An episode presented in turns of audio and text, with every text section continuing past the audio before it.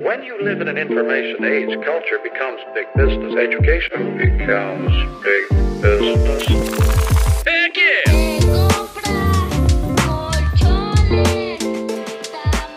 Hola, ¿cómo están? Y bienvenidos a la primera emisión en video de Hipertexto Podcast. Nos encontramos aquí Alan Estefan y Carlos Murguía. ¿Cómo andas, Charles? Nervioso, me siento como que estamos por lanzar un cohete al espacio. Esto es nuevo para nosotros en términos de, de, video. Nervioso pero contento. O sea, te gusta pero te asusta, ¿no? Y viceversa, sí, precisamente.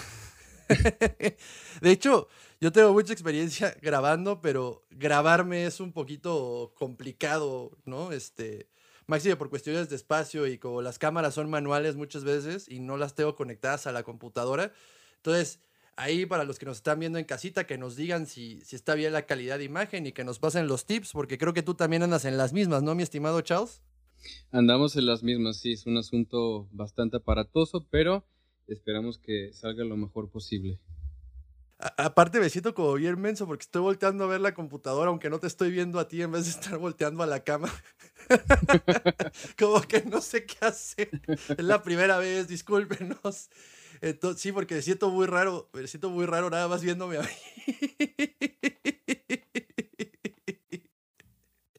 Pero bueno, independiente de que es, independientemente de que es el primer podcast en video y todos los aspectos técnicos que esto conlleva, estamos muy emocionados porque ya sabes las buenas nuevas, mi estimado Charles. ¿Cuáles son las buenas nuevas? Que ya tenemos patrocinador. Que la gente, bueno, no se emocione, no es, no es launch esquema todavía. Quizá eh, se habían imaginado que nos iban a traer el paquete ultra jumbo de un rotoplas de la deliciosa salsita de salsa de, de gema, perdón. Pero no, no. se trata de nuestros amigos de Solás, de, de, aquí de Guadalajara, que son unas salas de ensayo que de verdad, bueno, yo he estado también en el ámbito de la música. Yo también di clases un tiempo en universidad, clases de ingeniería de mezcla y de guitarra. Y bueno, checando en el ámbito de, grabación y de salas de ensayo, la verdad es de lo mejor de Guadalajara, lo que pueden encontrar en, en. Ellos se encuentran en Niños Héroes 3056, Interior, interior 1. Una eh, referencia famosa son los, solos caballos, de verdad muy, muy recomendado. Son eh, salas de ensayo muy completas, el equipo está bastante bien, eh, los cuartos están tratados acústicamente, además también pueden comprar chelas allá se las pueden pasar bastante, bastante bien. Además, eh, la gente que trabaja ahí es muy profesional y muy, muy buena onda. Y así es, y nada más agradecerles. Solás Salas de Ensayo es un espacio dedicado a la música con salas totalmente adaptadas y equipadas, ventas de accesorios musicales y bar. El horario es de lunes a viernes de 10 a.m. a 10 p.m. y sábados de 10 a.m. a 6 p.m. Solo con reservación por si se les antoja, muchachos, tienen que marcar al teléfono 31 21 50 28 o por Facebook o Instagram como arroba Solás con Z Salas de Ensayo. Muchas gracias a Solás Salas de Ensayo por haber patrocinado este episodio de Hipertexto Podcast y, los, esperamos, mándenles un saludo, vayan a sus redes y les dicen que, nos, que los que escucharon de ellos por acá, ¿no? Sí, y quizá algún día podrá haber una, un pequeño local de Lonches Gema en Solás Salas de Ensayo. Imagínate, ¿no? Puedes poner ahí también tu, tu, consultorio, ¿no? Terapia, música y tortas. ¿Qué más podrías pedir de la vida, no? no, pero sí, de verdad sí son espacios muy, muy recomendados. Eh, inclusive eh, pueden eh, hablar con, Luis Flores, que es uno de los compañeros que trabaja por allá, y también podrían tomar los espacios para llevar a cabo alguna, alguna grabación o algún curso que tengan. Entonces, ya lo saben las salas de ensayo. Y nada más, no lo dijimos, aunque tenemos varios radioescuchas, como me encanta decirles, en toda la República y también fuera de México. Esto es en Guadalajara, Jalisco. Por eso, si la referencia de Carlos de los Caballos no les hizo mucho sentido, es porque hay una glorieta de los caballos relativamente cercana a la Minerva, muchachos. Entonces, para todos nuestros amigos de Guadalajara, Solás Salas de Ensayo, una vez más, muchas gracias por haber patrocinado este episodio. ¿Y de qué vamos a hablar el día de hoy, Carlitos? Hoy vamos a hablar de Gambito de Dama, asociándolo con el Club de los 27, en donde está Kurt Cobain y Valentín Elizalde. Kurt Cobain, Kurt Cobain, Kurko. Es que si no, si le dices Kurt Cobain suena ya mal, es Kurt Cobain, ¿no? Kurt Cobain con Valentín Elizalde, precisamente. Y, y Jean-Michel Basquiat, ¿no? Y Janis Joplin y demás que, que iremos mencionando más adelante. Y sí, no quisimos dejar la oportunidad de hablar de, esta gran nueva miniserie que está en Netflix de Ámbito de Dama, aunque parece ya todo el mundo habló y nos estamos quedando un poquito tarde, pero queríamos hablar de ella porque creo que tanto a Carlos como a mí fue muy significativa. De hecho, Carlos lo mencionó en el episodio de Chelas Frías. Eh, preguntas calientes, iba a decir chelas calientes y, y preguntas frías. Se me fue. Eh, Carlos mencionó que le había gustado mucho, yo no la había visto y pues un día que estaba un poquito descacerado dije, ok, es momento de ver Gambito de Dama y me la aventé toda de sopetón, mi estimado Carlos, toda de sopetón. Creo que me dormí como a las 6 de la mañana tenía de ver Gambito de Dama en una noche, me gustó mucho. Sí, pues es como es lo que uno tiene que hacer en estos días, ¿no? Tiene que echársela, echársela completita sin albur, en una sola sentada.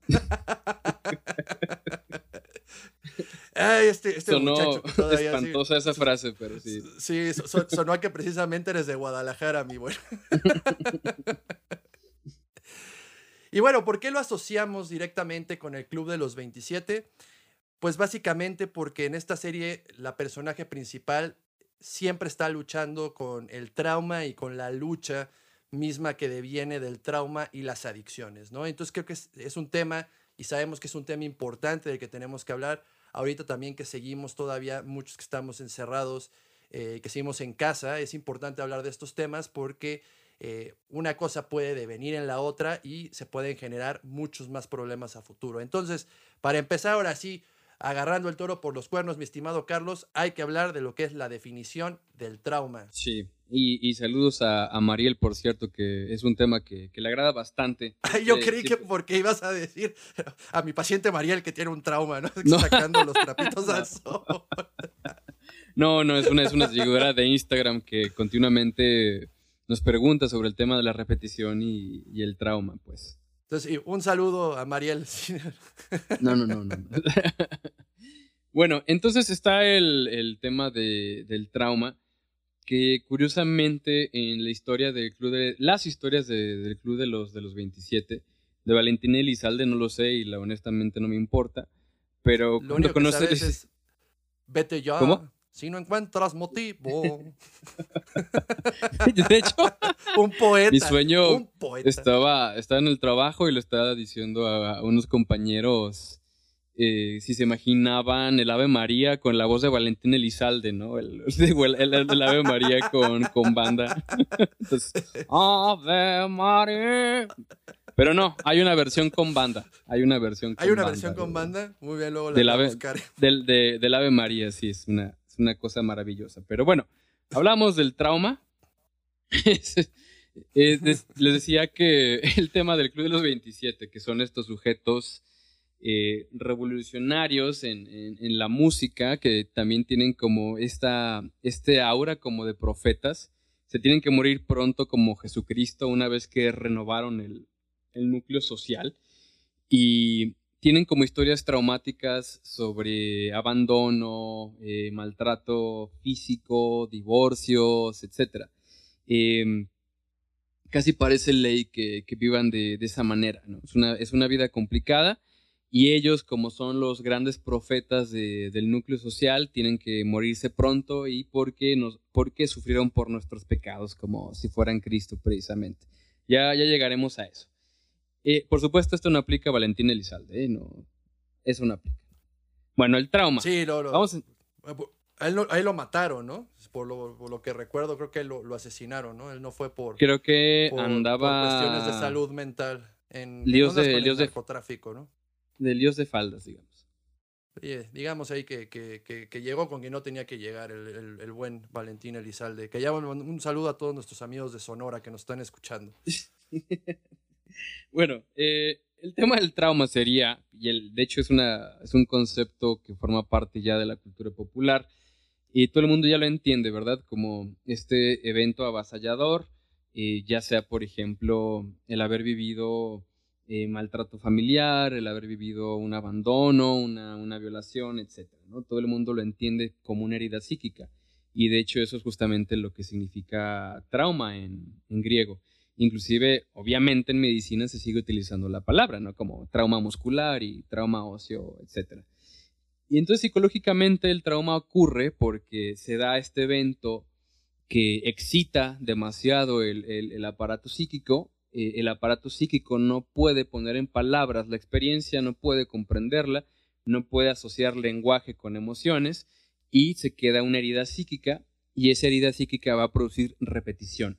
Es decir, de hecho, esta es la fórmula de la repetición, de la compulsión de la repetición. Es decir, el, el ser humano repite por lo traumático, porque no quiere revivir lo, traumático. De modo que esa es la fórmula.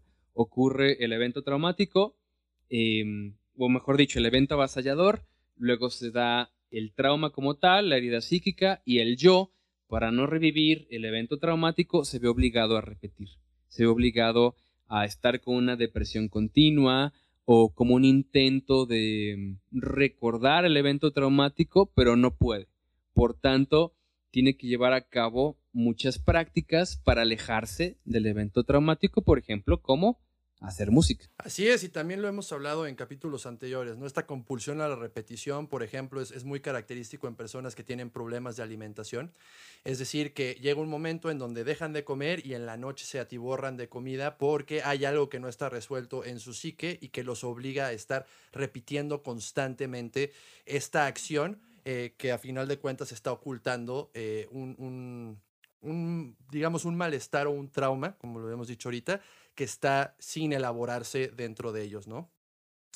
Y pues hablando de esto, también tenemos que, entrar en tema y hablar de pues el fetiche y la adicción, porque precisamente en Gambito de Dama hablamos, eh, o bueno, se habla eh, muy puntualmente de la cuestión de las adicciones, ¿no? Sí. Sí, es, es muy claro porque incluso hasta, hasta en el póster de, bueno, no es un póster porque no está impreso, ¿verdad? Estamos en streaming ya hoy en día, pero digamos en... Radio escuchas, pósters. Íbamos a la, al cine a la, a la permanencia voluntaria, ¿no? Te tocaba las, las tres películas o dos películas. Eran dos películas. Cuando había todo intermedio en el cine, ¿te acuerdas que, que podías eh, salirte a la mitad de la película a comprar tus golosinas, tus dulcecitos o tus lunch esquema calientitos y bañaditos? sí. Oye, la gente Oye, a propósito de eso, la gente que le echa cebolla picada a las palomitas, ¿qué carajo les pasa, no? Que le echen, le cebolla picada. Como la banda, también el otro día vi que, que, habían hecho unas palomitas y le echaron como salsa mexicana. Y aparte le echaban cueritos a las palomitas y salsa valentina. Yo digo, eso, eso qué debe de saber, ¿no? Este, obviamente, como que dos, o sea, a mí me gustan las palomitas con batequilla y el cine. Y, aparte, imagínate la peste en el cine si alguien le echa cebolla a las palomitas, ¿no? A eso es a lo que iba, sí. O sea, los, o sea, la gente que le eche los ingredientes del dogo a las palomitas, básicamente. O sea, es la cebolla picada, jitomate. Esa es la gente que no tiene perdón de Dios, mi estimado Carlos. Eso sí, deberían irse todos directito allá abajo. sí. Y aparte, o sea, deja tú. O sea, imagínate, una vez que entran huele bien gacho, pero cuando salen cebollita y maíz, ¿eh? Pura sabrosura. No, Entonces, aparte ahí también para sus una de mis fobias es la, cebolla cruda y me, da, no, me da algo, que me da y que me da. Sí, sí recuerdo que cuando íbamos a los tacos siempre pedías claramente que todo fuera sin cebolla. Sí, bueno, después de eh. ese pequeño dato cultural, estamos con el tema de, del fetiche y la, y la adicción. Hablando del fetiche y las cebollas. bueno, en este caso sería lo contrario, que es una fobia. Igual y podemos ahorita también hablar de. Hablar de, un poquito de, eso, de, cómo la fobia es el antónimo del fetiche. Total. No, no, yo hablaba más bien de que alguien tuviera un fetiche con las cebollas, ¿no? Así de ah.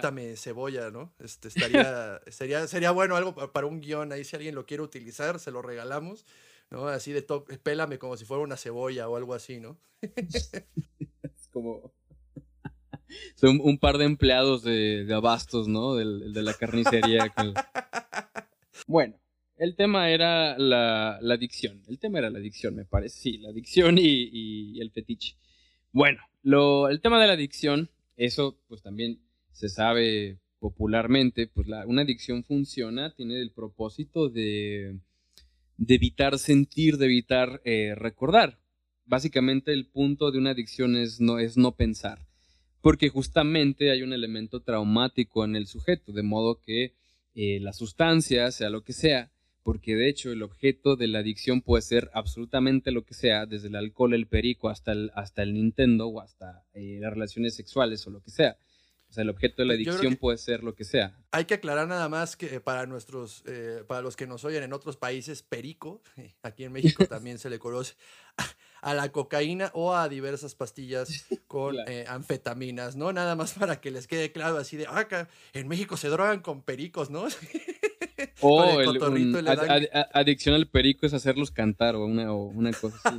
o darles galletitas, ¿no? Este, tú, dijiste que el perico eran las, las pastillas? Es que también hay algunas personas, y yo he escuchado esa confusión, para mí perico siempre había sido cocaína, pero también en algunos lugares he escuchado que el perico son eh, algo similar a anfetaminas, ¿no? Que estoy echando un pericazo también serían anfetaminas. Bueno, yo lo entendía como... Lo he escuchado en algunas partes de la República, pero yo también lo tenía nada más como, como si fuera cocaína, ¿no? Bueno. Entonces, la, idea es, eso, ya sea mediante... Freud y Maradona otra vez. ya sea, ya sea mediante la excitación, o sea, estimulantes o, depresores, la idea es evitar algo, evitar una sensación, evitar, evitar un recuerdo, esa es la idea de, la adicción. Y cuando hablamos de, del fetiche, cuando ya es, por ejemplo, una desviación sexual, como tener el fetiche de eyacular sobre botas rojas o eh, eh, este había un fetiche bien extraño que en un texto dejó el dor de un sujeto que se ligaba a mujeres y se las invitaba a cócteles y les pedía específicamente que se pusieran tacones rojos y luego él cuidadosamente le echaba agua a un camellón y las obligaba a pasar por el camellón para enlodar los tacones rojos. Y ya que tienen los tacones rojos enlodados, le decía maldita puta, ¿no? Y, ya, ahí se acababa el vínculo con, esta mujer. Queda claro que... Me acordé ahorita de una película que se llama Happiness de Todd Solondz, en donde sale el ya fallecido Philip Seymour Hoffman, y que el vato buscaba en, la sección amarilla mujeres, este, y estaba en sus calzoncitos, y entonces cuando le contestaba una mujer, le decía, eres una maldita puta, y se empezaba a masturbar con eso, eh, es muy similar, ¿no? Me acordé porque si pueden ver esa película, se la recomiendo bastante, es muy buena, y ese personaje precisamente lo que hacía era a través de el insultar a las mujeres, eh, llegar al, pues, al clímax, ¿no? sí, ese, punto, ese último punto es bien importante porque es una cosa muy específica con la cual el sujeto se procura el orgasmo y no se sale de ahí. O sea, básicamente es lo que le gusta y se, se acabó. O sea, cabe mencionar que inclusive nosotros como sujetos normales también tenemos como cierto fetichismo digamos que nos produce mayor excitación sexual ciertos estímulos, ciertas partes del cuerpo o hasta ciertas palabras o ciertos contactos, sin embargo, no es nada más lo que hacemos, o sea, son actos que producen mayor excitación. Por ese motivo, la adicción es como un fetiche. Es un fetiche, de hecho. Es un fetiche por el hecho de que no puedes, o sea, la adicción sería más bien no tanto llegar al éxtasis sexual, sino que no puedes concebir tu vida sin tenerla. ¿No? Eh, creo que ahí nada más, este, sí dejar muy en claro que cuando hablamos de fetichismo, la persona que sufre de eso eh, o bueno, no que sufre, sonó como muy mal, ¿no? Como si tuviera coronavirus. Eh, la persona que es fetichista normalmente está en la casa, vamos otra vez a la analogía de las casas de Carlos, que está dentro de la perversión. Un fetichista no puede tener una relación sexual que nosotros podríamos concebir como dentro de la normalidad, entre comillas, porque ya lo hemos dicho en N cantidad de ocasiones, la sexualidad humana no tiene nada de natural. Entonces, eh, es importante nada más que eso quede bien claro, ¿no? El sujeto perverso fetichista necesita del fetiche para poder culminar en el acto sexual, ¿no? Sí. No, y, de hecho, eh, en la adicción si hablamos que hay un evento traumático que no puede elaborarse y por eso el sujeto tiene que utilizar la sustancia para sobreexcitarse o, o deprimirse. Y también una persona, por ejemplo, que tiene relaciones sexuales con cadáveres o tiene relaciones sexuales con animales o con excremento, etcétera. O sea, también se ven obligados a hacer eso por algún elemento traumático, por una dificultad de vinculación. O sea, es por ese motivo eh, la adicción está, es muy paralela al, fetichismo sexual. Y inclusive el mundo de la adicción también está cerca de, de, la colonia de, de, cuestiones perversas, por lo mismo que involucra la sustancia ilegal y convivir con ese tipo de, personas. Ojo, no estoy diciendo que los adictos sean perversos. Estoy diciendo que el mundo de la adicción involucra una fenomenología, fenomenología, perdón, perversa pero no son sujetos perversos. Sí, así es. Y normalmente, como o sea, el adicto, como bien lo sabemos, va a hacer todo por conseguir esa sustancia, ¿no? Eh, y como dice Carlos, yo, yo por eso fumo, porque mi papá me obligaba a ir al golf todos los sábados, mi estimado Carlos. un evento sumamente.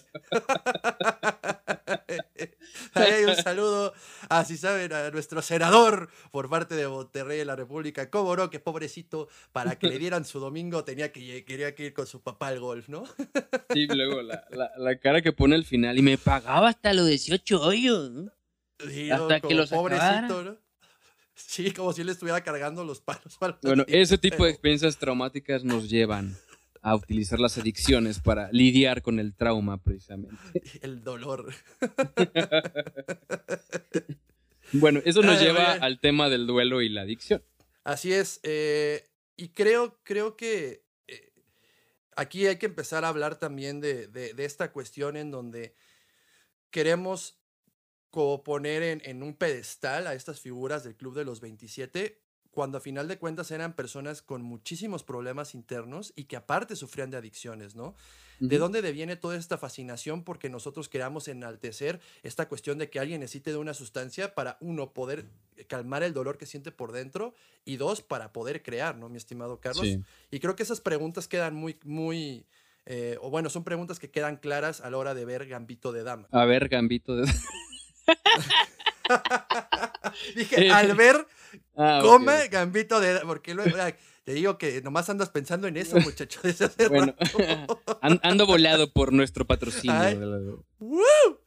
bueno, ya se me fue. Gracias, Solás. ah, te iba a decir que me parece que el tema del Club de los 27 eh, remite a la dualidad del Mesías y el monstruo. Si quieren ver un desarrollo más amplio sobre esto, vean literalmente el primer episodio de Hipertexto. Pero tanto el Mesías como el monstruo son seres que vienen como de otra dimensión a renovar el núcleo social. Digamos, se estanca la sociedad y mediante las nuevas ideas, mediante la música revolucionaria o mediante, por ejemplo, una sexualidad aberrante como un Drácula, por ejemplo, y el monstruo en general, pues renuevan el núcleo, lo, lo revolucionan. Entonces, me parece que este tipo de sujetos, como el Club de los 27, pensando, por ejemplo, desde Robert Johnson, el músico de blues que se decía que tuvo un pacto con el diablo porque no era un ser humano normal tener esa capacidad para tocar la guitarra, o misma cosa que pasó con Paganini, solamente que él me parece que no falleció a los 27. Pero con e-, estos sujetos que, que renuevan el núcleo Club de los 27 como Janis Joplin, como Jimi Hendrix, como, como Jim Morrison, como Kurt Cobain, vienen justamente de estos entornos familiares complicados o, tuvieron experiencias traumáticas y pareciera que ellos se identifican con esta figura del Mesías. El público los coloca en esta función de Mesías, de Mesías renovador de la sociedad, de Mesías que se sacrifica, y ellos entonces se colocan en esa posición de Mesías y por tanto encuentra la manera de inmolarse como un Cristo, vaya. Sí, de hecho, no, eh, creo que esta fascinación que tenemos con las personas que suelen infligirse daño, de hecho, hace relativamente poco hubo un caso en Japón eh, de, eh, bueno, cuando hablamos nosotros de anime, del universo de, que gira en torno al anime, se habla de whips, ¿no? Es como toda esta gente que está obsesionada, como todos los amigos que teníamos obsesionados, los otakus que estaban obsesionados con Japón, cuando estábamos en, en la preparatoria, la secundaria, ¿no? Y demás. Eh, hubo un caso de una mujer que estaba completamente enamorada de, de, un, de un chico allá en Japón. Y lo que pasó fue que básicamente dentro de, de, su locura decía amarlo tanto que llegó a su departamento y le metió creo que 32 puñaladas al tipo.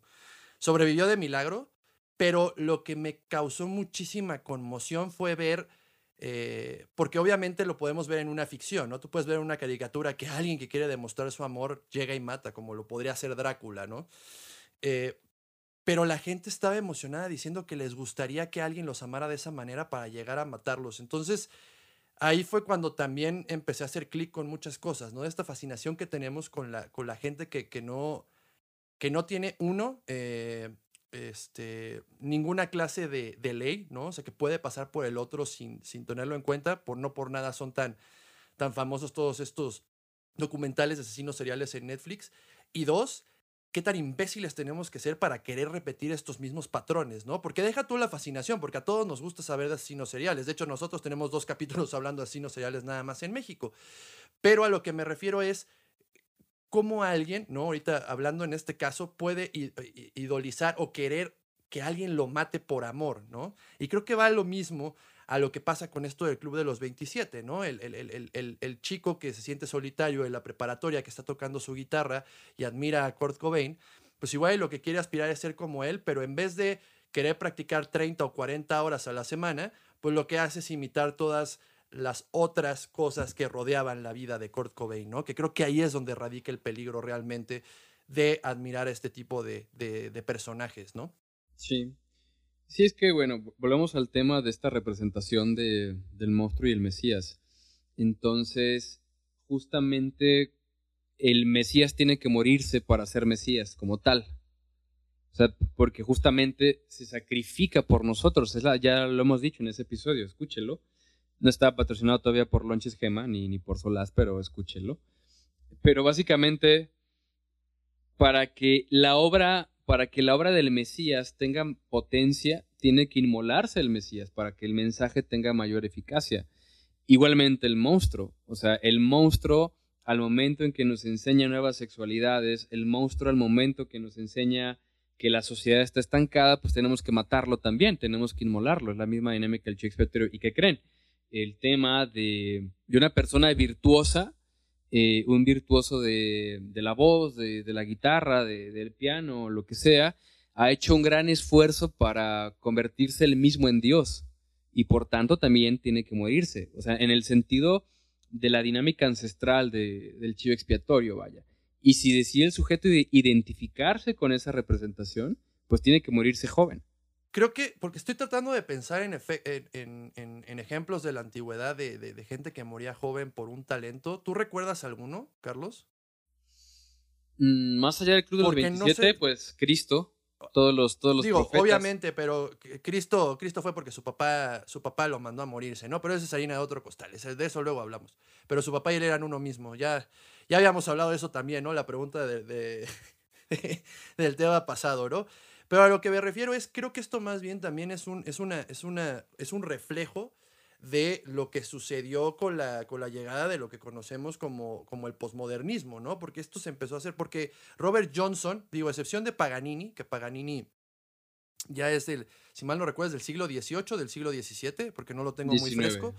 19. Ah, ok, fue, perdón, casi le atino, ¿eh? Nomás me equivoqué por 200 años. por, años. por, poquito y le llego. Y eh, Robert Johnson fue de los 40, 50, Carlos, o fue un poquito antes de los 20. Creo que Pero bueno, fue entre los 20 y los 30. Más bien fue como el periodo entre guerras, según yo. Entonces, vemos que el primero fue Robert Johnson y todos los que siguieron ya fueron en la década de los 60, ¿no?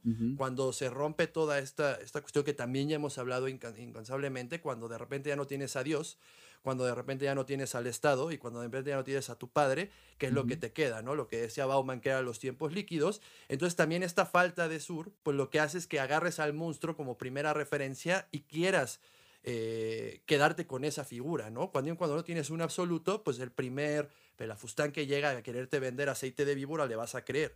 Entonces, no sé si eso sea también un reflejo de lo que vivimos ya a mediados del siglo XX, con literalmente cuando nos dimos cuenta que, que, ni el humano era bueno, ¿no? Que hasta el humano era, era infalible. Entonces no sé si era abrazar como esta parte oscura de nosotros para poderle dar sentido a toda, a toda esta cuestión, ¿no? Porque no por nada eh, lo relacionábamos con la depresión y como todo esto malo y por ende las drogas, que también se ve como algo oscuro y algo que destruye, ¿no?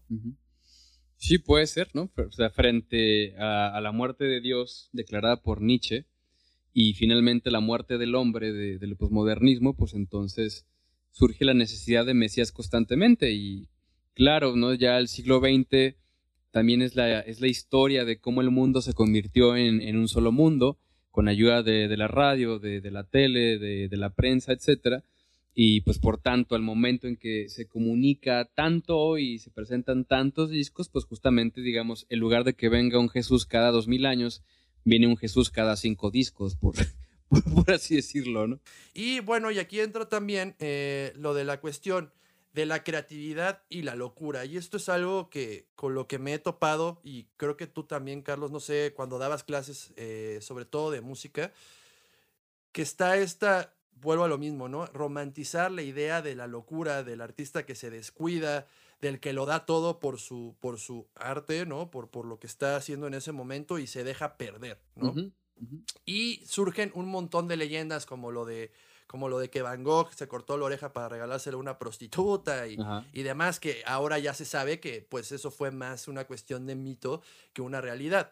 Pero también eh, creo que el, querer encontrar que exista eh, esta, esta relación entre ambos mundos, esto sí es una, una, esto sí deviene del siglo XX, ¿no? Cuando empezaron, eh, cuando don, don, Freud empezó con, sus estudios de, la mente, ¿no? Ya con el psicoanálisis per se, empezó a haber como muchísimo auge en donde iban a manicomios y ponían a las personas, sobre todo que sufrían de psicosis o de trastornos como esquizofrenia, eh, hablando de la casa de la psicosis, y los ponían a pintar y surgió como toda esta nueva boom también de voltear a ver lo que haya una mente dañada conforme a arte y entonces querían empezar a relacionar uno con otro cuando yo lo veo como algo que hace más daño que algo o que generaría algo positivo, ¿no?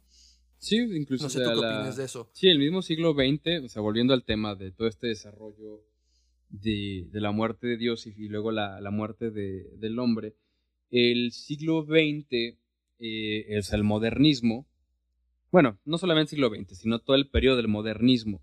Estamos hablando también ante la muerte de Dios hay un enfoque sobre el autor, hay un enfoque sobre el creador, ¿no? Como los grandes pensadores en términos de, filosofía, por ejemplo. Entonces, si pensamos en el psicoanálisis, sería un marco teórico que se concentra en el sujeto como tal, en el inconsciente de un sujeto, inclusive del inconsciente individual. Y luego cuando ya hablamos, por ejemplo, de lo que ocurre en pintura en el siglo XX, ya se habla como del genio pictórico, ¿no? del genio de, Picasso, de Dalí, o lo que ocurre con el, con el surrealismo, que sería como el, autor, el, pintor, como la sede del genio, vaya. Esa, esa es, la, es la, parte clave, ¿no? El, genio, el autor genio, que él es el responsable de toda la creación como si viniera el arte desde como una especie de hoyo negro donde no hubo nada antes.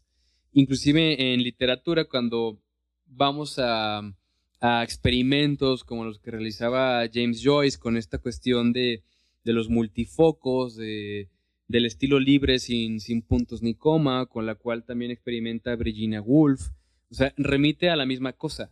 O sea, en el enfoque al sujeto individual, al autor, el autor Dios, que, tiene genio, vaya. Sí, también otra vez regresar a lo mismo, ¿no? Del querer, ahorita por ejemplo que tocaste el tema del surrealismo, del querer entrar en contacto con el inconsciente. Eh, pero aquí quiero mencionar una, una frase de, de, Pablo Picasso, porque hay muchísima gente que todavía tiene esta cuestión de... De hecho, hay una frase que dice, write drunk, edit eh, sober. Pero ah, aquí la cuestión, bueno, escribe eh, borracho y edita sobrio. Aquí hay una cuestión, ¿no? Pablo Picasso decía que cuando la inspiración eh, te encontrara, que te agarrara trabajando. Eh, el querer creer que experiencias que tengan que ver con contacto de lo inconsciente, ¿no? Hablemos ya de estados alterados de conciencia como lo son el alcohol, la absenta con todo ese grupo de Dalí y compañía, o eh, lo que podrían ser ya las drogas un poco más fuertes, ¿no? Los alucinógenos como serían los hongos, el LSD, etcétera, etcétera, etcétera. A final de cuentas lo que están haciendo es ponerte en contacto con una parte que ya existe dentro de ti y que podrías llegar a esa misma parte también a través de otros métodos, ¿no? Como lo sería que ir a terapia, porque también hay algo que es muy real. Cuando abres la cloaca del inconsciente no sabes qué va a salir. Entonces también de ahí viene de que podemos escuchar esta frase de se quedó en el viaje.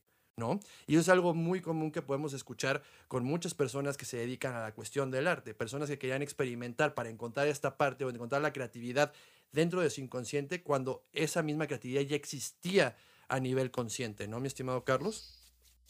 Sí, la, la, primera cuestión está este cliché que el artista tiene que estar jodido mentalmente, y tiene que estar repleto de traumas para que pueda darse ah, y jodido pobre también, ¿no? no jodido pobre, sí. Porque el artista rico, porque el artista rico también es malo, ¿no? Y de hecho, el ejemplo de Picasso y Dalí justamente son muestra de esto. En el caso, me parece más que es del lado de Picasso, o sea, que es, un genio constante en, en, cuanto a los periodos. Eh, igual y ya de viejo sí cae en esta práctica de Dalí de, de estar haciendo obras por hacer obras.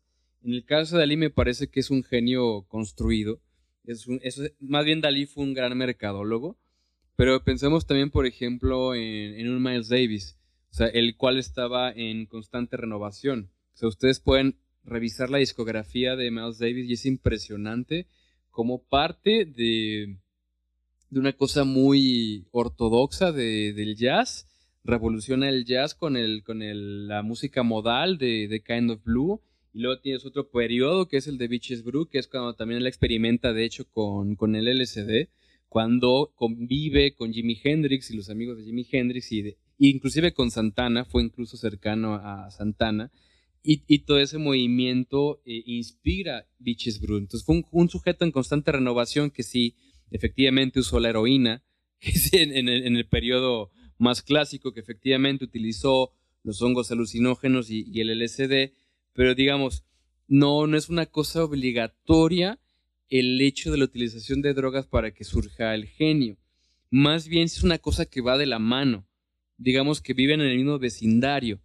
Y justamente la cultura popular se ha encargado de convencer, sobre todo la juventud, de que el genio, la locura y la creatividad van, van de la mano, como si fueran la misma cosa. Y también eh, que el genio eh, y la creatividad, que la creatividad también eh, puede explotarse a través de la utilización de, drogas, ¿no? Que digo, aquí no vamos a sonar puritanos, no somos tu tía, tu tía de, de, Providencia, para los que son de Guadalajara, o tu tía copetuda, que te va a decir, ay no, estas marihuanas le hacen mucho daño a la juventud, porque, digo, sería ridículo hablar de eso, ¿no? A lo que nos referimos es la cuestión de, de tener que tener la sustancia para poder creer que estás creando, porque literalmente es eso, creer que estás creando, porque a final de cuentas el arte, ¿no? Si nos vamos a, una cuestión ya más canónica, porque luego si hablo de canon no nos vayan a decir que ya sabes, ¿no, Charles? Uy, uy, uy.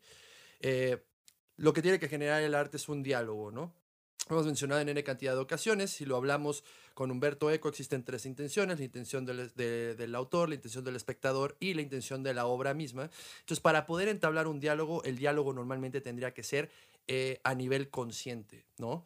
Eh, creo que aquí me puedo ver un poco purista y puedo pecar de eso por el hecho de que yo no creo que la creación artística tenga que estar ligada con el consumo de drogas. Habrá gente que igual nos puede poner ahí en los comentarios de Alan, eres una eres este, perdón, eres un, un, un, cuate de ultraderecha y conservador por, por no propiciar el uso de las drogas a la hora de hacer arte, pero yo sí creo que tienes que estar consciente de lo que haces cuando quieres entablar un diálogo, ¿no? Es a nivel muy personal. Y aquí la otra también eh, que quería mencionar es, por ejemplo, en el caso de, de Miles Davis, poco antes de morir Jimi Hendrix iba a colaborar, ¿no? Había firmado ya una colaboración con Miles Davis. ¿Sí sabías eso, mi estimado Carlos? Sí, de hecho sí sabía esa, sobre esa colaboración entre Jimi Hendrix y, Santana. De hecho, me interesa esa colaboración de Santana, perdón, con Jimi Hendrix. A lo que iba, sí sabía de la colaboración. Van de la mano todo ese mundo, ¿no? No, de la colaboración de, de, de Hendrix con Miles Davis por una entrevista de Carlos Santana. Como decíamos, también Carlos Santana inspiró la, la fusión de Miles Davis de, para lo de Beaches Brewery, etc. Entonces, sí, Santana relata de que nos perdimos esa colaboración entre Hendrix y Miles Davis. De hecho, el uso del pedal guagua de Miles Davis lo, se inspiró en Jimi Hendrix, o sea, no fue una ocurrencia de Miles, fue de, lo tomó de Hendrix. Sí, este, a lo que me refería con esto es que igual y si, si no hubiera existido este factor, ¿no? Del exceso, pues pudimos haber tenido una colaboración que hubiera pasado a la historia, ¿no? Independientemente, yo nunca he sido muy fan de, de Hendrix, la verdad. No me encanta la, la, música de Hendrix, pero creo que ya la fusión con Miles Davis, de que sí son muy, muy fan, hubiera sido algo que, que pudo habernos volado a la cabeza, pero pues no se va a saber porque alguien decidió un día echarse unas pastillas para dormir en el momento completamente inadecuado, ¿no? Sí, una Entonces, a lo muerte que- a lo- estúpida. sí. Sí, a lo que me refiero es básicamente que, que el hecho de que cuando quieres crear, eh, el ideal es si quieres entablar un diálogo, pues hacerlo sobrio es mucho más eh, importante, ¿no? Es, es donde puedes salir, porque a final de cuentas no importa qué te estés metiendo, no te va a dar la creatividad y no te va a dar los conocimientos, ¿no? Sí, ese punto es bien importante. Es una cosa incluso que yo creí pues bastante tiempo, secundaria, preparatoria, que el uso de, de sustancias... Carlos ventaneándose. era- Ah, no, no hay ningún problema, ya sabemos que esto es terapia de grupo en compañía de, de los radioescuchas, como tú dices.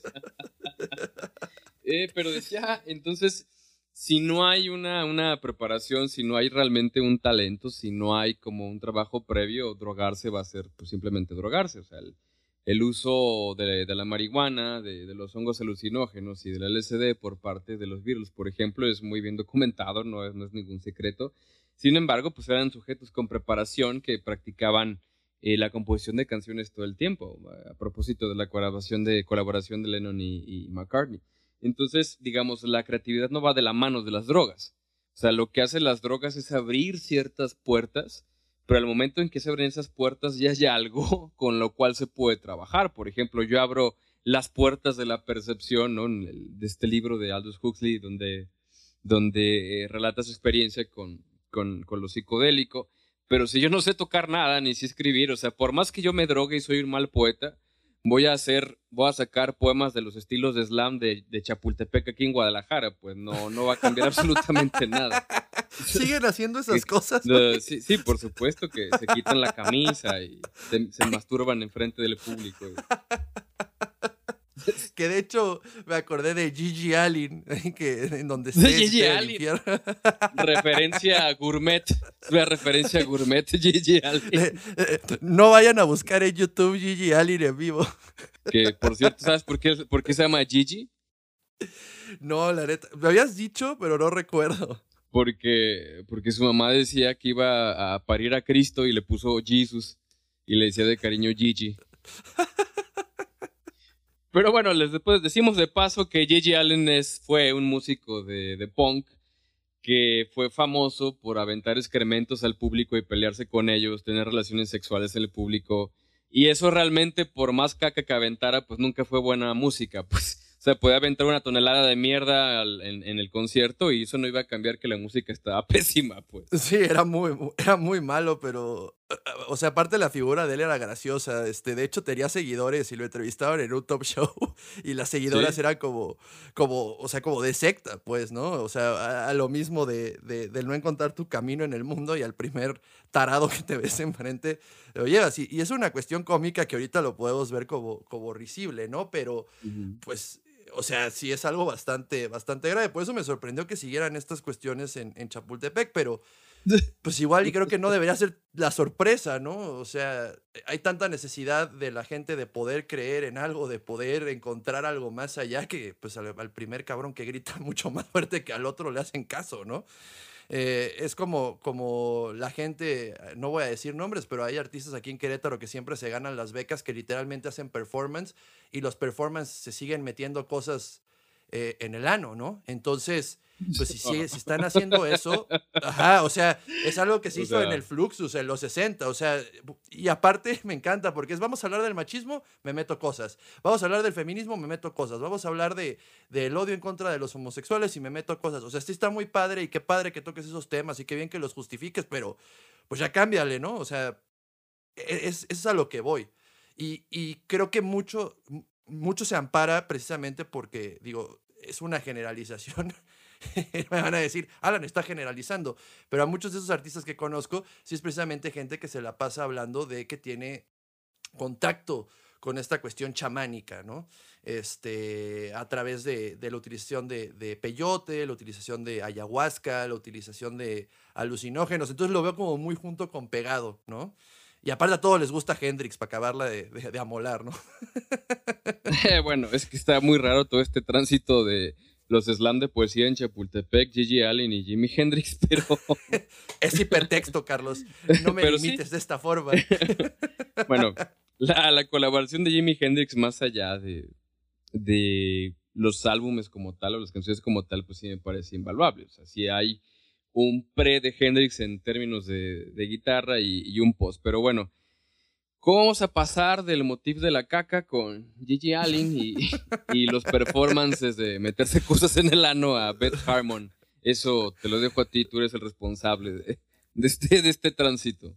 A lo que iba es otra vez volver a lo mismo, ¿no? De, de, la creación del monstruo y generarla con un virtuosismo, que ahí es donde está la delgada línea entre el fantoche y el que de verdad es virtuoso, ¿no? O sea, el hecho de que, por ejemplo, seas una, un alma atormentada, como lo fue un ser atormentado, como lo fue Edgar Allan Poe, que sufría de alcoholismo, no significa que por ser alcohólico va a ser igual de bueno que Edgar Allan Poe. Y eso es a uh -huh. lo que me refiero, ¿no? Beth Harmon fue Beth Harmon porque uno ya tenía eh, este, de entrada cuestiones que venían de genética en donde podía comprender o tenía un pensamiento matemático más desarrollado que el común de nosotros.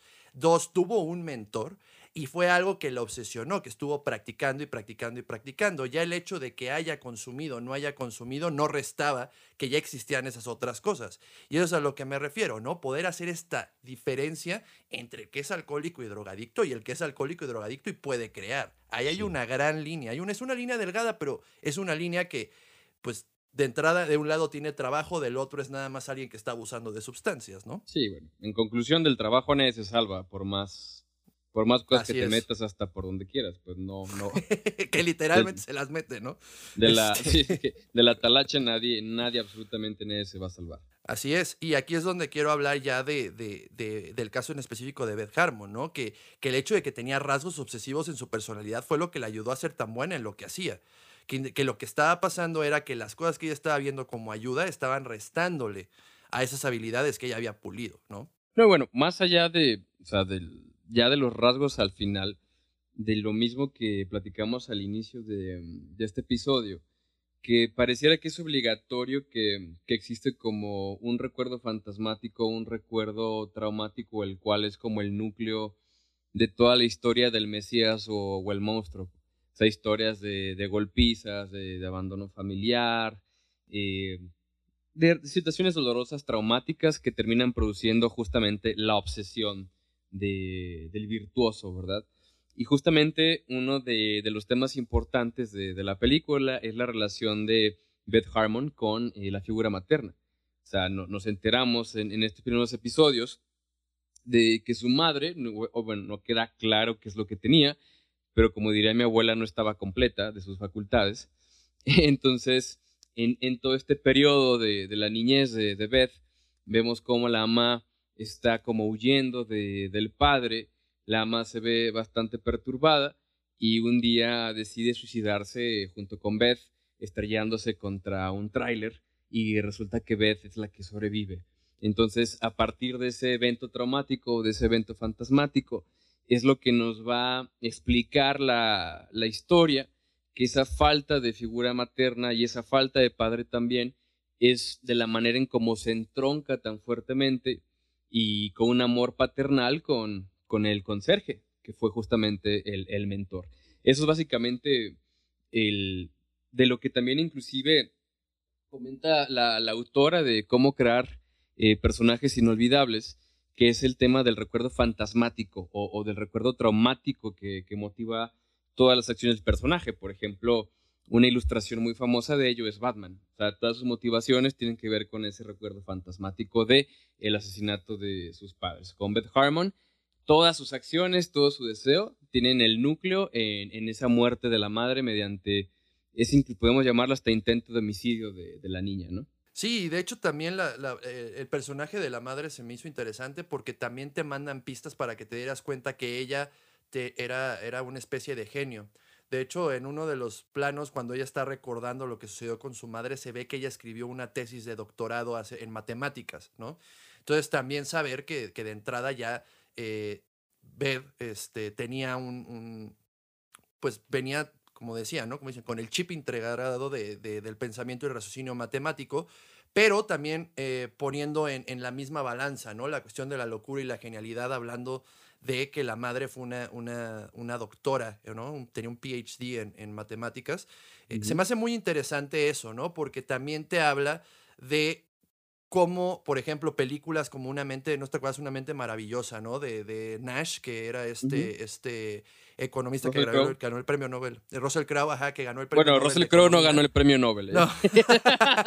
Él interpretó al que, a Nash, al que interpretó, al que gana el premio Nobel, en, donde tenemos muy ligado que la gente escribe en las paredes y demás, cuando si hubiera sido una, una locura eh, o bueno, una psicosis, no lo voy a llamar locura, que, que, que, hubiera estado desbordada, no hubieran podido lograr hacer mucho de lo que, de lo que se planteaba, ¿no?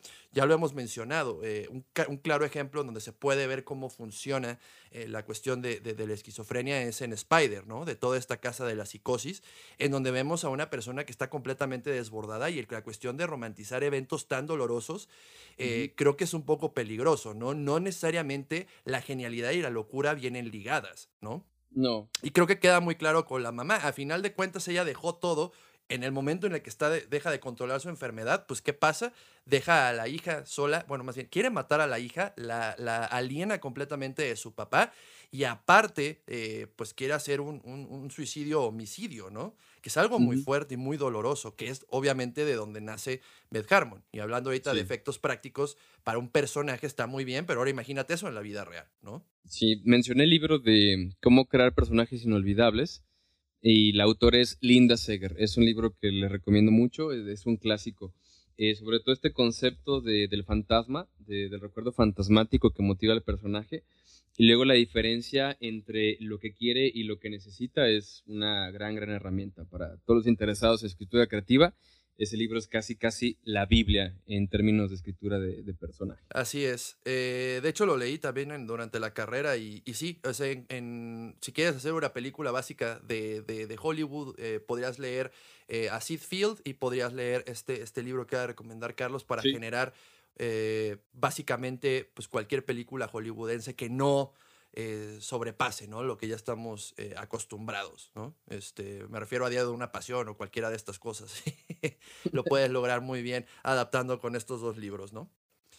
Pero bueno, eh, aquí, Carlos, me, algo que me llamó muchísimo la atención de entrada fue el manejo de los, de los colores, de las paletas de colores, independientemente de que el, universo del arte en toda la serie es, es, una, es una maravilla, porque aparte es una, una serie de época.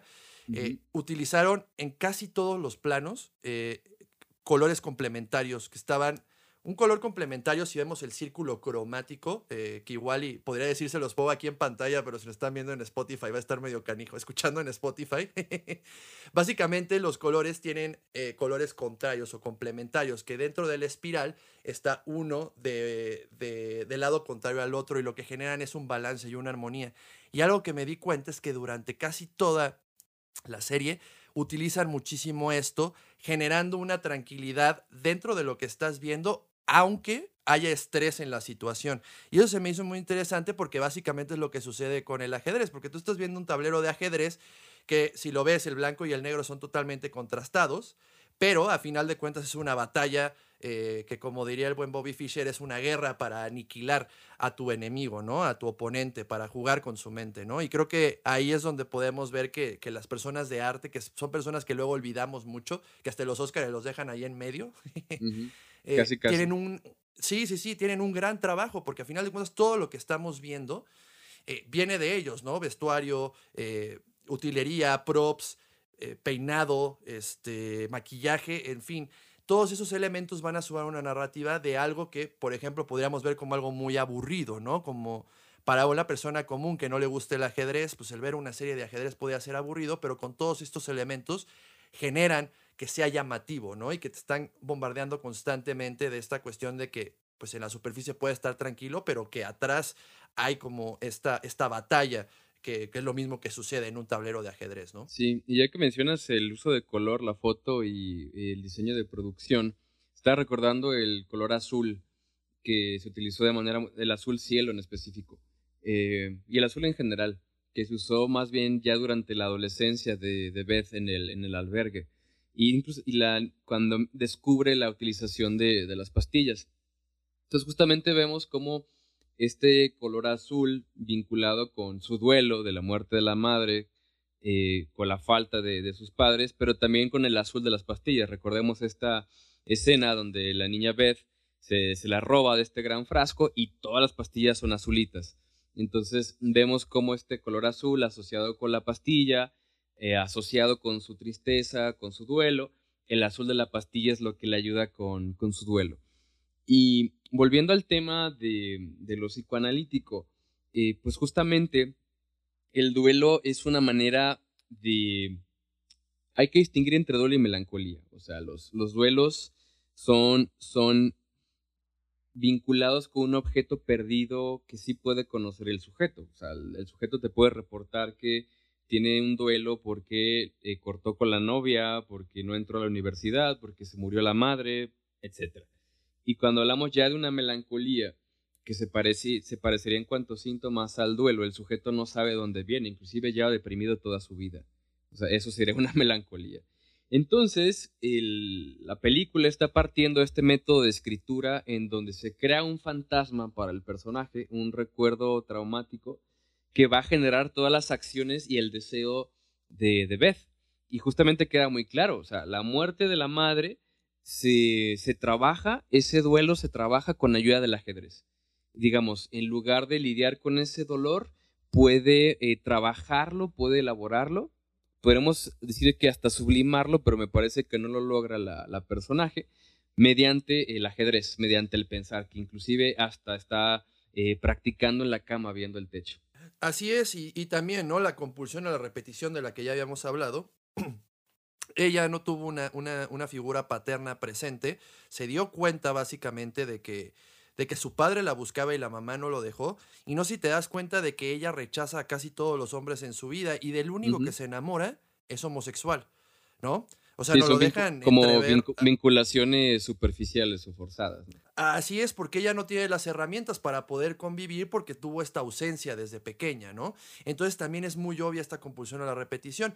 Y lo mismo lo vemos con eh, la que se convierte en, en, la figura este, materna, que es la, madre adoptiva, pues empieza a copiar absolutamente todo de ella porque es la primera figura que que por cierto, sí hay que mencionar, la, la, actuación es encantadora, ¿no? Si se aventó un papelón la, la señora. Sí, brutal. O sea, creo que en general lo que más llama la atención es también, por ejemplo, el, el que interpreta al ruso, al, que es su archienemigo, es polaco, ¿no? Y entonces también hablando en, en, ruso bastante, bastante perfecto, creo que te la crees, ¿no? De hecho, yo creo que, que trató de, de, ahí hacer una, un, un símil con, con Kasparov, porque de hecho cuando lo vi creí que estaban tratando de imitarlo. Eh, creo que las actuaciones están brutales, ¿no? Por parte de casi todos los personajes, hasta el buen Dudley, el hermano de Harry Potter, este, que termina siendo su, su coach slash pareja. Ah, sí es cierto. ¿No te habías dado cuenta que era el... es Dudley flaco. Este, es que lo, lo, vi en, en, la de... Ya está de los Coen, de la balada de Buster Scruggs. Y yo, ¿dónde lo he visto? ¿Dónde Porque ya tiene una cara muy particular, se convirtió en otro sujeto.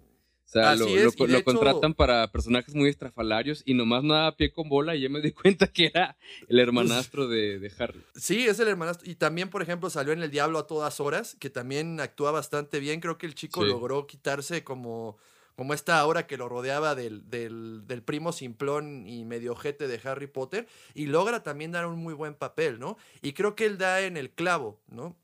Eh, hay una frase que le dice que es, cuando existen personas geniales, él, le dice, tú sabes mucho más de ajedrez que yo, pero yo te puedo enseñar cosas eh, que tú no. O sea, están estos libros, podemos estar aquí eh, y, y, se sumerge con ella literalmente a enseñarle la cuestión de la disciplina, porque la genialidad ya la tenía. Y entonces, ¿de dónde viene esto? Pues ella no tuvo una estructura y creció sin estructura, porque lo más estructurado que tenía era el, el, orfanato, aunque sea lo que se le pegaba a su regalada gana, literalmente. Este, creo que esa falta de estructura es lo que llega a, a, que estos chicos, tanto el campeón, ¿no? el, el güerito, que de hecho también el, el otro, eh, no sé si viste alguna vez la de Love Actually, la película esta súper de navideña en donde se juntan muchísimas historias de amor, que es un cliché. No sé si la llegaste a mm. ver alguna vez, mi estimado Carlos si no, para los que la vieron. Sale ¿Eh? Rick, ¿no? De Walking Dead, ¿no? Sí, sale Rick de Walking Dead, sale este de, de, primer ministro de Inglaterra, este, ay, se me fue su nombre. El que sale en cuatro bodas y un funeral. Bueno, X. El punto es que el niñito, el que esté enamorado de una latina, el niñito que quiere aprender a tocar la batería, es el, el nuevo amante de Beth, ¿no? Entonces fue como también regresar a mi infancia de acordarme de todos estos personajes.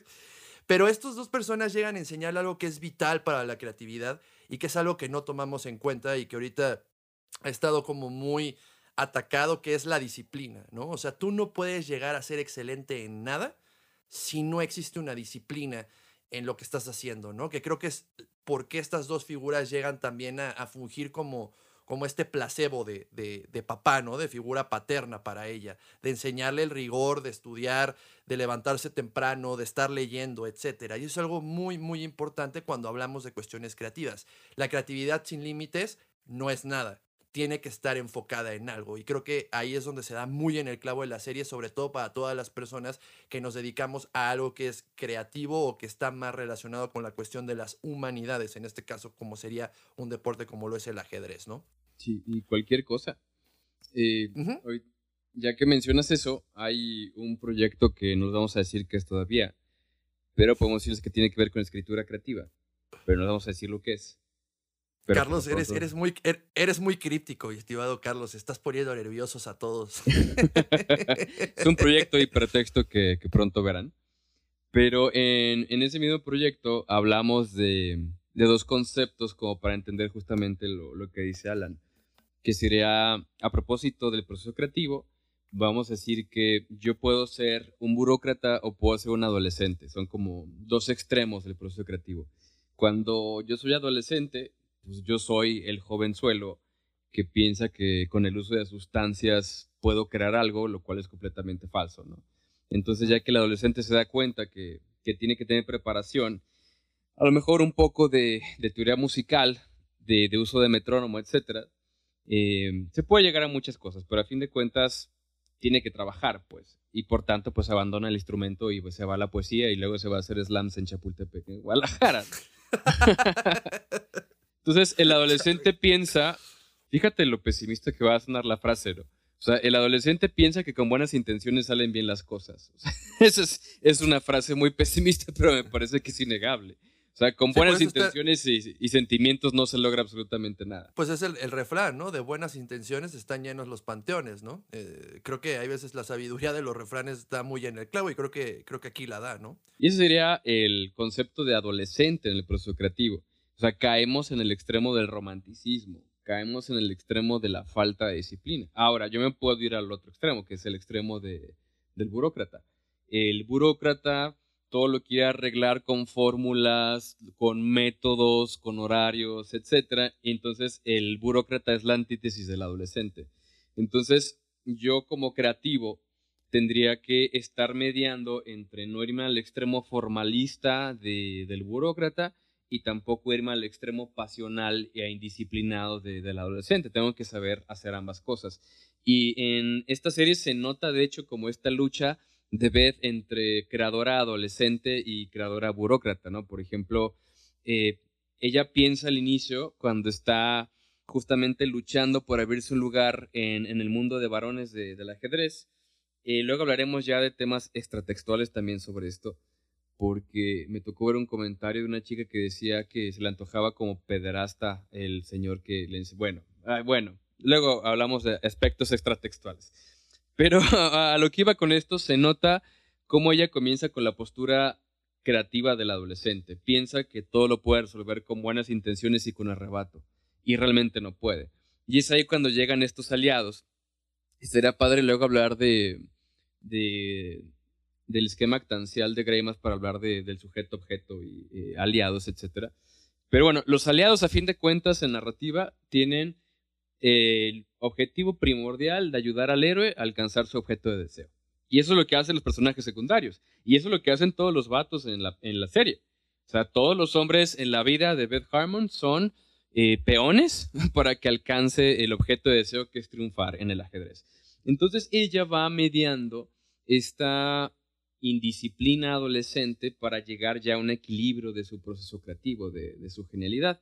No me parece que ella decante en, el burócrata, me parece que más bien lucha con su postura de, adolescente. Realmente nunca es ese burócrata. A lo mejor el hermanastro de Harry era un poco burócrata en su proceso y como que sí quiso pasarle una metodología burocrática, pero nunca la toma Beth.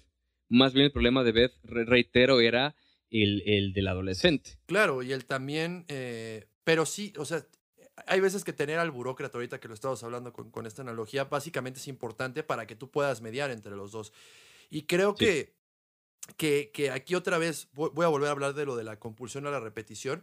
Cuando ella está en París, ¿no? Y se va a tomar, después de que ya estuvo en todo el, rigor de estarse levantando, de jugar ajedrez, de dormir en el suelo en Nueva York y todo el tiempo estar consumiendo ajedrez, ver jugadas y demás, se termina yendo de copas y pierde eh, el campeonato en contra de su archienemigo, ¿no? Creo que ahí es un punto muy bajo en su vida en donde ella se da cuenta de que la burocracia o la parte ordenada del, de, del ajedrez es lo que la va a ayudar a poder ganar y a poder convertirse en lo que ella quiere, porque todos los jugadores de ajedrez en el torneo en, Ruso, en Rusia terminan dándole la mano y terminan admirándola, y de hecho hay un, una escena muy bonita en donde eh, se hace como una analogía con lo que fue el, personaje del conserje, que fue su mentor, de un señor ya grande que le dice, eres la mejor jugadora con la que he jugado, esto fue bellísimo. O sea, que no perdió la parte creativa por el hecho de estar estructurada, sino que llegó a un equilibrio para alcanzar lo que quería.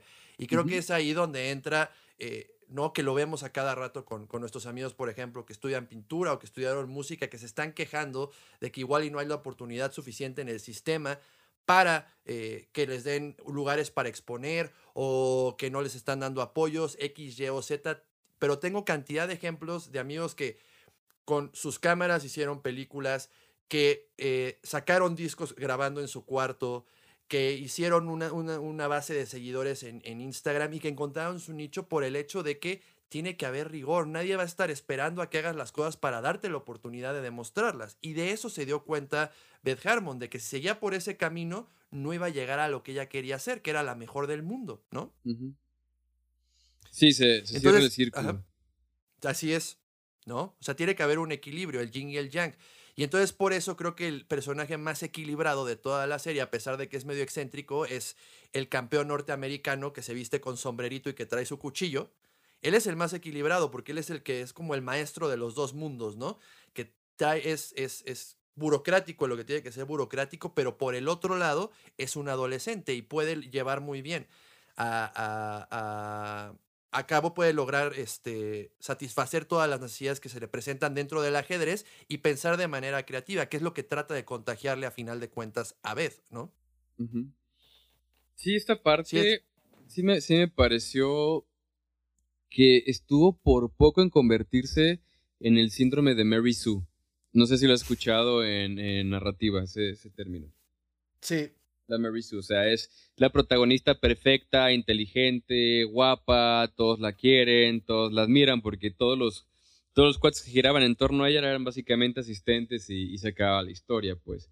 Eh, si hubo un momento así como en el capítulo 3 y 4 que, oye, está demasiado idealizado ya, ya el personaje, ya, ya párenle, por favor. Se está convirtiendo en Mary Sue. Pero no, bueno, ya luego le mataron a su segunda mamá y, ok, ya volvemos a la normalidad. ya volvemos a, a, narrativa eh, equilibrada, ¿no? Ya, ya no todo el mundo tenía que, que ver con, con el éxito de, de la misma vez. Y volviendo al tema de la escena final, que también raya el límite de lo cursi. Eh, ahí sí, eh, eh, creo que es el, creo que lo único malo de la serie es el final. Ahorita hablamos más de eso, pero a ver, Charles, ¿qué ibas a decir? Porque sí, eso ya se me hizo miel sobre hojuelas, la verdad. Es el, es el tema de, la, del método propuesto por, por Linda Seger, que bueno, no, no inventa esa idea, es un método hollywoodense, en donde tenemos la experiencia fantasmática, que es este evento traumático del personaje, ¿no? la muerte de la madre de Beth, la muerte de los padres de, Bruce Wayne. Entonces lo que surge luego es eh, lo que quiere el personaje y lo que necesita. Entonces, por ejemplo, vamos a inventarnos una película de un cuate flaquito que se quiere convertir en luchador del MMA, por ejemplo. Qué mala película, pero bueno, de una como del canal 5 del sábado, ¿no? Ok, aquí le inventamos. Entonces es un cuate bulliado es un cuate con abandono paterno. Vamos a plantear que el fantasma de este enclenque es el abandono paterno. Y es muy delgado, es muy débil. Y en la escuela le hacían bullying y, se defecaban en su mochila y, y demás. Perdón, se me hizo muy gracioso esa broma. Este, entonces, entonces el cuate, el cuate descubre el deporte, descubre las artes marciales mixtas, se mete al gimnasio, se pone, se pone mamey y va, se mete un campeonato y resulta que el objeto de deseo de Panchito que le vamos a poner eh, es el campeonato, ganar el campeonato. Eso es lo que quiere. Entonces, una película ya tiene un objeto de deseo que es lo que quiere y puede terminar así. Realmente no habría mucho problema, pero la cosa se pone más profunda cuando establecemos lo que necesita el personaje. Entonces, con base en esta diferencia, creamos dos objetos. Un objeto superficial, que es ganar el campeonato, lo que quiere el personaje, y finalmente lo que necesita. Partiendo del fantasma, ¿qué es lo que necesita Panchito? La aprobación paterna. Partiendo del fantasma, realmente quiere ganar el campeonato Panchito, pero lo que necesita es demostrarle al padre que lo abandonó que no es un enclenque, que no es un flaco cualquiera, que él puede triunfar por su propia cuenta. Y ya se pone mucho más interesante y tridimensional la cosa, en lugar de que los personajes simplemente busquen objetos. En el caso de Beth, lo que quería era ganar el campeonato y ser la mejor del mundo, eso queda muy claro. Pero ¿qué era lo que necesitaba? siendo realmente no se requiere exactamente y, se nota al final, o sea, lo que necesita lo encuentra, pero casi de manera indirecta, que es cuando le rinden tributo a estos ancianos en, el parque, siendo los ancianos representantes sustitutivos del padre. Ya tenemos ahí la evolución del personaje a partir de esta dinámica entre el fantasma que produce lo que quiere supuestamente el personaje, que es una farsa, porque lo que quiere a fin de cuentas lo está llevando a lo que necesita y lo que necesita lo está llevando a reelaborar, redescubrir el fantasma. Creo que sí quedó claro. Sí, sí, queda muy claro. Y de hecho, la, ahorita la historia que estabas contando de Panchito y MMA, pues ah, es Rocky versión 2.0, ¿no? Eh, hablando, de mis, hablando de mis fantasmas. Sí, y, y, básicamente sucede lo mismo, ¿no? Aquí también vemos la figura de un Apollo Creed con el hermano de Harry Potter, ¿no? Que primero era este chico déspota que la quería humillar por ser mujer y después se convierte en el que le enseña, ¿no? Lo mismo que pasa con Apolo y Rocky. Y es algo que vemos mucho también, ¿no? Que el villano que se puede convertir en un aliado después de que se da cuenta o ve la verdad que tiene el personaje. Y creo que la serie eh, sí termina en un, en un tono muy positivo. Eh, y cabe en lo personal, al menos eh, a mi manera de ver las cosas, sí cabe lo cursi, ¿no? En, este cierre de círculo muy simbólico, pero a final de cuentas no era necesario. O sea, el hecho de que ella hubiera, o sea, si hubiera nada más caminado en las calles de Rusia entre los, entre los señores jugando ajedrez y yéndose hacia alguno, creo que hubiera sido mucho mejor, ¿no? Porque ya se había entendido que el círculo se había cerrado cuando su adversario le da la mano y le dice buen juego, ¿no? Creo que ya fue más bien como querer ponerle un clavo de más al ataúd y, y echarle más azúcar a, la. Para que amarre, como. Para que amarre, ¿no? Y entonces, pues creo que ahí lo, lo que sucede es que se pierde la fuerza del mensaje inicial, ¿no? Que es, a final de cuentas, encontrar un equilibrio, ¿no? Y el, y el, y el darte cuenta de que no necesitas de una sustancia o no necesitas de, de de una adicción en este caso para poder funcionar, ¿no? Que a final de cuentas lo importante es la gente con la que te rodeas y la disciplina, esta cuestión de quererte a ti mismo para poder brillar, ¿no? Y creo que sí ya se convierte como en muy cursi, ¿no? Aquel señor de, ay, sí, enséñame a jugar ajedrez. Hubiera estado bueno que el señor le ganara, ¿no? Eso hubiera sido un buen final. Y, aquí quiero volver otra vez como a esta cuestión de, del anhelo adolescente de, de ver estas figuras atormentadas, ¿no?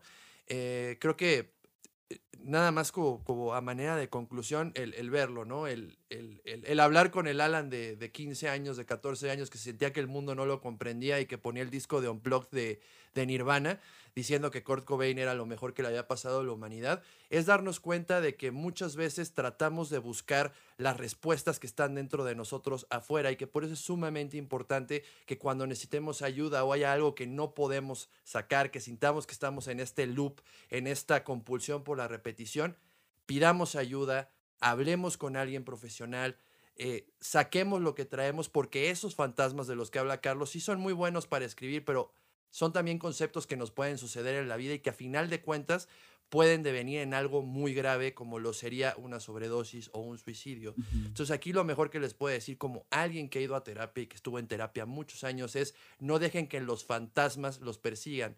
Volteen, prendan la luz y pónganles nombres. Es lo mejor que se puede hacer para poder seguir adelante y encontrar un propósito más allá de lo que podamos ver en estas figuras atormentadas, mi estimado Carlos. Creo que en eso se logra hacer muy bien también en Gambito de, Dama, ¿no? La cuestión de que no es la adicción lo que te hace ser bueno, al contrario, es la adicción lo que te está evitando conseguir lo que más anhelas, ¿no? Independientemente de que muchos otros antes lo hayan hecho.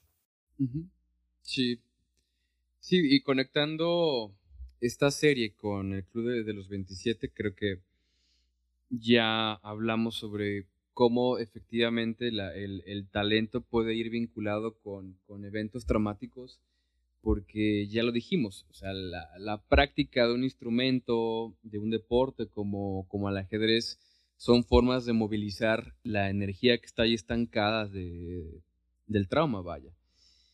Y volviendo al tema del Club de los 27, vemos que, bueno, estos personajes eh, revolucionarios, que revoluciona la literatura, la música y, otros ámbitos que también vienen de experiencias muy dolorosas, de experiencias eh, traumáticas, pues movilizan a la gente porque tiene la misma estructura del Mesías. Lamentablemente el Mesías tiene que morirse para ser Mesías. Y cuando hablamos también del monstruo, que va también de la mano del Mesías, el monstruo también tiene que morirse para ser monstruo. Y justamente creemos que en esta época de, cinismo, una época poscristiana, una época donde no, no, existen grandes estructuras y, grandes categorías, y sin embargo la gente se vuelca a ir a ver a Rihanna y se desmayan cuando la ven, eh, van a los conciertos de K-pop y se defecan o no sé qué es lo que hagan, pues, pero el punto es que la gente, la gente, la gente sigue actuando frente a figuras mesiánicas de la manera de toda la vida. O sea, realmente no es algo que se haya perdido, es algo mucho más grande que nosotros. Pero ahora estoy, hablando yo de la necesidad del público. El público que requiere de un Mesías que les diga cómo vestir, de un Mesías que les diga cómo moverse, que les dé consejos, como esta cuestión estúpida de, del periodismo de espectáculos que están esperando que los cantantes sean buenos ejemplos. Y, ay, nos encontramos a, a Eminem comiendo hamburguesas y él dijo que ya no se las iba a comer. Qué barbaridad, Patty, ¿no? O sea, ese tipo de, ese tipo de cuestiones. Desde el punto de vista del público, esa es su necesidad. Todo el mundo requiere alguna figura grande y potente que le dé norte en la vida. Pero desde el punto de vista del creador es una, es una gran carga. Es una gran carga porque justamente el creador mesiánico se conecta con esta representación y pues claro, tiene que morirse joven para ser Mesías, casi casi como, como Cristo, vaya.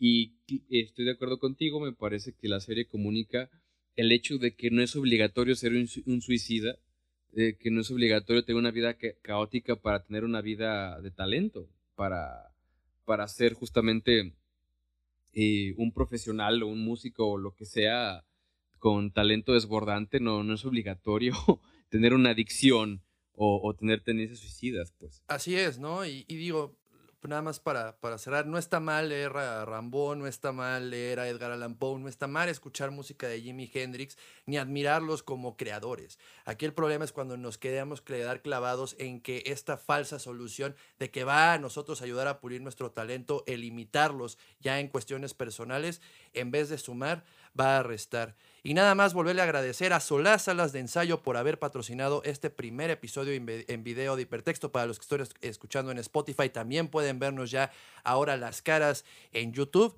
Eh, pueden encontrarnos también en nuestras redes sociales. A Carlos, ¿cómo te pueden encontrar, mi estimado Charles? Oye, ahorita que dijiste eso, que ya nos pueden ver las caras, igual eso no es necesariamente bueno, ¿no?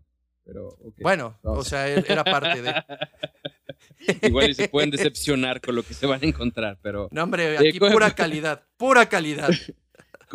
no, me refiero a nuestras caras.